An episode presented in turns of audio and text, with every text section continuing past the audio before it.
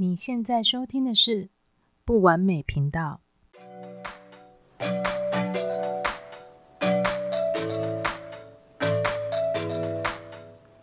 完美不需要追求，我们都在不一样的经验中体验、学习、成长，而成为一个更完美的人。嗨，我是 Nisha Ma，今天是第一集。现在是疫情三级警戒中，现在这个疫情的影响，让我们大家都停止了对外的连接。那些以前很自由、可以面对面的交谈跟互动，现在反而都让人觉得是一件好珍贵的事哦。不过没有关系，就是暂时的，我们要有信心可以战胜它。这一切一定都会过去的。今天第一集的主题是因为我要开始录 Podcast，我需要买一支麦克风，所以给了我灵感，让我想要来分享、记录一下这一段的故事。那故事的前提，我是一个 3C 小白，每次只要买有关 3C 的产品的时候，就是我最烧脑的时候了。那因为现在要不方便出门。以前我还可以去门市，就是面对面的问他问题，或是把我不清楚的地方可以写得很清楚，或是做上记号等等。那因为现在疫情的关系，就只能在家里在网络上购买。我就开始在网络上来找寻麦克风的资讯，看看评价，去选择我要选择哪一个卖场去询问购买。那因为自己真的很不懂我问的都是很多的基本问题，然后一一的列出来去问一些卖家。光是基本使用问题，我基本上都是要问两次以上的起跳，确认再确认，我才能明白跟清楚。所以我真的觉得遇见我的卖家真的很辛苦、很费力。那当然，在几间的选择，在几间卖场选择之后，我找到了一家乐器行。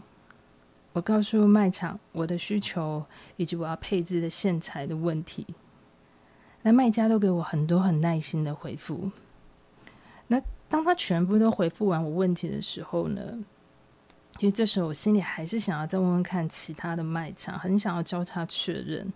人就是这样，你在越不懂的时候，你会很没有安全感，就更想要再去询问更多的答案，是不是都一样？然后这样子一切就不会错了，所以为了避免我的不安全感问题，我又再次再去问了两间卖场。一样的，我询问了两间卖家，其中又有一位卖家，他一样超有耐心的回复我问题。他还告诉我要我拍照片给他，他觉得有图片可能又会更清楚。当他很耐心的一直在回复我的讯息的时候，不知道怎么的。我突然间又好想再看看这一个卖场的地址，结果一看，他跟第一间回复我很有耐心的老板是同一个人的，他们地址是一样的，原来是同一个老板，哇！这下我就有一点尴尬。我说，因为我自己真的很不懂，想要再次的确认，所以问了你很多的问题，而且我发现我在另外一个卖场也问了你一样的问题。对方说：“对啊，是我，我回答你同样的问题的。”我说：“你真有耐心呢，你一直很有耐心的回复我的问题，而且我一问再问，还问一样的。”对方说：“一起期间，当然要有更多的耐心啊，大家都过得很辛苦。”其实这时候，我看到他的回复，我就知道我会从这边下单了。突然间，对方说：“等等，我再去确认一下这个产品的业务。你等我一下，我再去问清楚。”我当下我一听到，我真的很谢谢他，因为这都这真的让我太安心了，让我这整个山西小白就觉得啊，从这里买一定不会错了。我就是非常的安心，跟信任感大提升。后来我告诉卖场，我需要什么样的品相。结果对方还帮我删除了两样东西。对方说：“以你的需求，这个什么你用不到，所以你先不要买。你先买，我建议你那个很耐用的桌上架就好了。然后啊，我帮你加购一个卖场，用加购的，这样子你会比较便宜。哇，这让我更开心。第一，他帮我省钱；第二，又帮我设想。我我当下我就好想要再跟他买东西哦。我又再问了他：“诶，那可不可以麻烦你再推荐我一个耳机？”对方说。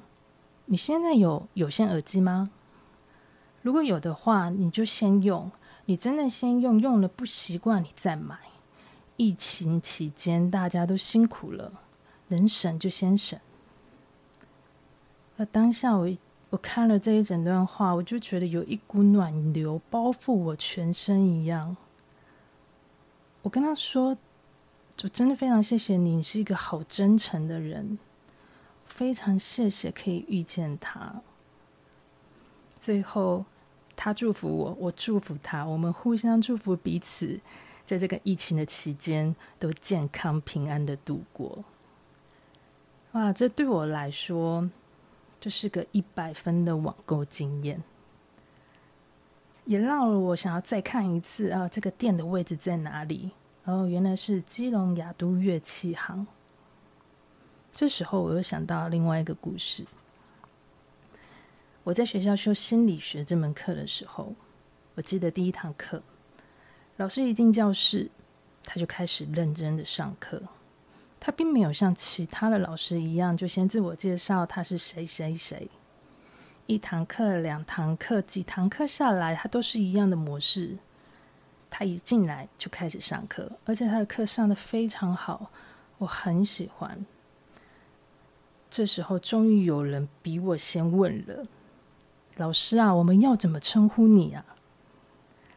老师他才拿着粉笔，在黑板上写下了他的全名，转过身来说：“如果我一上课就告诉你们我的名字，你们不一定会记得我是谁。